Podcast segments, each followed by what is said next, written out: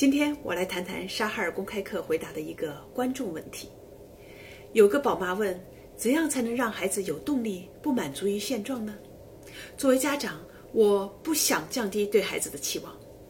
沙哈尔老师说：成功不是在分数上，我们家长不要光盯着孩子的学习成绩或者文体赛绩，拿这些传统的标准来期望孩子。我们要培养孩子的驱动力，首先我们要帮助孩子找到他的优势。每个孩子啊都有自己的长处。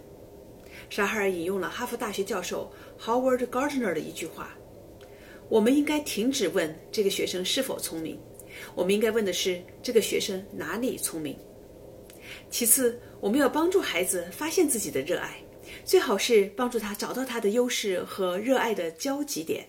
让孩子看到自己既热爱也擅长的地方，鼓励他，这样孩子的驱动力就是发自内心的。